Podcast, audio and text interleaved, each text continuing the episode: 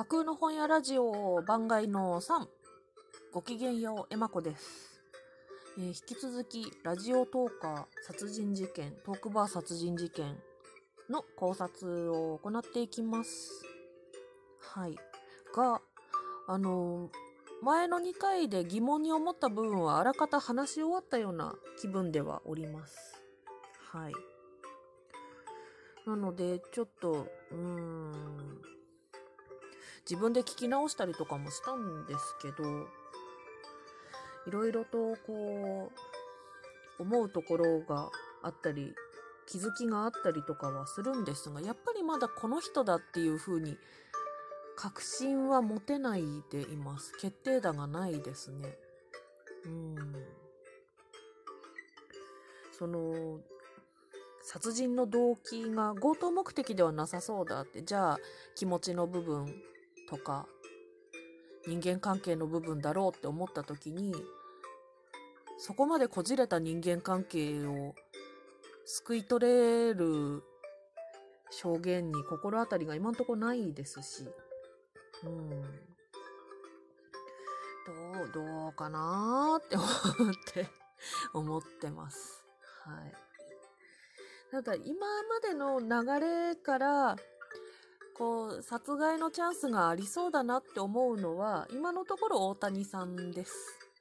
はい。うん。そのやっぱりそう思うに至ったのはカレーの件ですけどうん。そう1パックずつチンして入れ替えて次の人の分チンしてまた出して入れてチンしてっていうのを人数分やっていくとその間電子レンジの前から離れられないっていう意味でアリバイはできるんですよね。うん。だから別にあの目撃者がいないせいで疑われてるってご本人はおっしゃっているんですけどあのレンチンしなきゃいけなくて時間かかるんですよねっていうところをきちんと検証さえされればその場にいたっていうことにはできそうですよね。なんだけど鍋が目撃されていて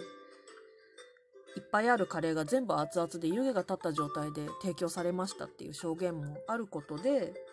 レンチンじゃなかったんじゃないかっていうほころびが生じたっていうことになりますね。うん。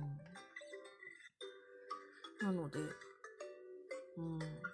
それが想定外だった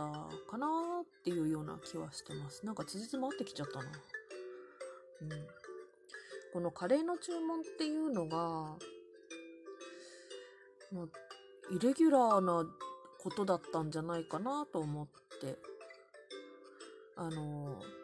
オーダーが複数人分入るっていうのは、こう計画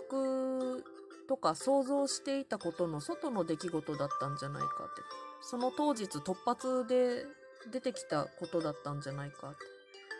だからまあ、例えば大谷さんが今日こそこの計画を実行に移してやるぜって思いながらキッチンに待機していたとしたらいきなりあのカレー5人分注文入りましたとかってなるといや俺今忙しいんだけどっていう風になるよねっていう、うん、でも仕方ないから一生懸命それをやらなきゃいけないでも時間作らなきゃいけないからじゃあ鍋でお湯沸かして温めるかってなったうん、つじつまが合っちゃうな。うん。あまだよく分かってないのは、あの、笹葉さんが1回目にトイレ行った時に、勝手口からキッチンに戻る運営の人とすれ違ったっていう話ですけど、まあ、この事件の話の流れでいくと、勝手口あたりをうろうろする用事っていうのは、カレーを取りに行く以外には、あんまりなさそうだなと思うんですが。うん。でも、この、すれ違うっていう件が起きた時にはまだカレーの注文しようっていう話にはなってないので取りに行かなくてもいいんですよね勝手口には別に用事はまだ発生してないんですよねここの前後の関係がちょっとわかんなかったりうん他の用事で勝手口に行ったっていうことを推測できるような証言は今のところないと思います。うん。あるいは、大谷さんと笹葉さんが共犯だったりとかすると、笹葉さんがトイレから戻った後にカレーを注文する流れを作るっていう風に話を誘導することはできそうですよね。そしたらもう事前にあのカレーの注文がまあ一人分なり複数人分なり来るっていうことは想定できるので、じゃあ、あの先にカレーの準備しとくかみたいなことはできるかな。そしたら、あの、カレーの注文が入る前に勝手口のあたりをうろうろする人っていうのがいてもおかしくないんですけど、でもそれだったら別に笹葉さんすれ違ったとかって言わなくてもいいはずですよね。共犯の相手を不利にしてしまう。うん。わからん。というわけで、まだ断定は全然できません。でも、うん、その、やっぱ計画的だったっていうところを思うと、こう、標的であるミクリアさんが、もしかしたら一回もトイレ来ないかもしれないし、なんか緊急の用事ができて途中で帰るわとかなるかもしれないし、それを思うとやっぱ事前にこう、話し合ってというか呼び出しをしてとか、これぐらいの時間にトイレに来てくださいみたいなことには、あらかじめ仕組んでありそうですよね。うん。うん、そうするとやっぱ、うん。こう、チャンスがあったっていう意味では、笹葉さんもいけそうな気はするんですけど、でもわざわざその、カレーの作り方のオペレーションと鍋があったっていう話とっていうのを鑑みると、大谷さんの方がちょっと容疑濃厚かなっていう感じはします。はい。暫定、こんな感じです。うん。ありとあらゆる関係者を疑ってるって言いながら、山中さんはやっぱりちょっと容疑から外したい気持ちになりますね。うん。怪しさが薄いので。はい。でもこの後、もし、あの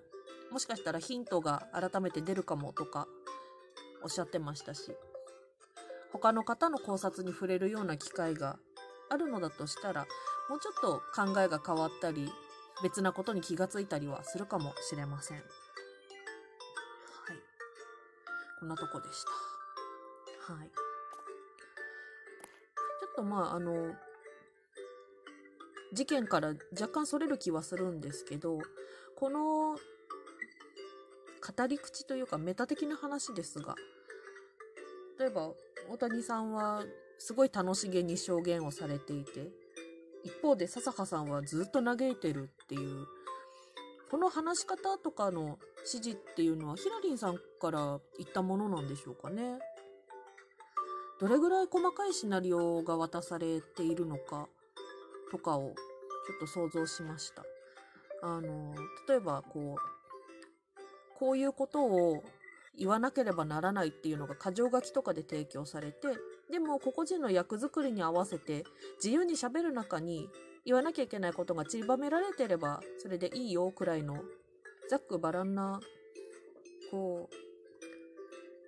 喋りでいいのだとしたら、こう自分でラジオやってみて分かったんですけども、あの、ネタ帳を用意してたり、喋ること決めてたりとかしても、とっさのノリで全然予定にないこと喋ったりとかしてしまうんですよね。そういう、このノリで出た言葉とか、こう喋っててうっかり詰まっちゃったところとか、そういうニュアンスから私が受ける印象っていうのもあったかもしれなくて、それにこう引っ掛けられてる可能性もあるっちゃあるよなって思ってます。で、大谷さんが雑談の部分で自分も犯人を知らされてないんですっていうことをおっしゃってたので、もう知らないで、真相を知らないまま、あの、明るい喋り方をなさってるっていうことですよね。役作りが個人にお任せだったら、その、最終的に誰が犯人っていうところまでが分かった時に、不自然さが生じるかもしれないっていうところまでを考えるとこういう喋り方してくださいみたいな指示がもしかしたらあったのかなとかそういう想像もしましたでも物が芝居だったりとか物語だったりとかするとそれを演じている人物語を作った人シナリオを書いた人がどういう心情でどういう狙いで書いたのかっていうこともヒントになるんだよなって思いながらそこまでを考えました。はい。考えすぎだとは思うんですけど、はい。また、またちょっと違う話になりますけど、私は今のところ職業が本屋ですが、書店員ですけれど、本屋の仕事も探偵業っぽいところがあるんですよ。本気でそう思ってるんですけど。それが、あのー、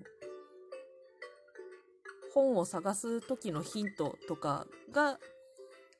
探偵業っぽいっていうゆえんなんですけど、お客さんが必ずこう確定情報を持ってくるわけじゃないので、そのお客さんがそういうヒントを私たちに出すに至る気持ちって何だろうとか、本屋のスタッフがその本をどこにしまうかっていうことをどういう思考回路で決断したんだろうっていうとこから推測すると見つけやすかったりするんですよ。多分そこまで考えてやってる人ってあんまりいないと思うんですけど。うん。というわけで、あの、楽しい思いをさせていただいたので、本屋から逆に挑戦をさせていただこうと思って謎解きを用意しました。はい。あの、便乗して宣伝するようで恐縮なんですけれども、次の、あの、トークとあとツイッターとで謎かけをさせていただきますので、よろしければ、あの、ご参加いただければと思います。それでは、エマコでした。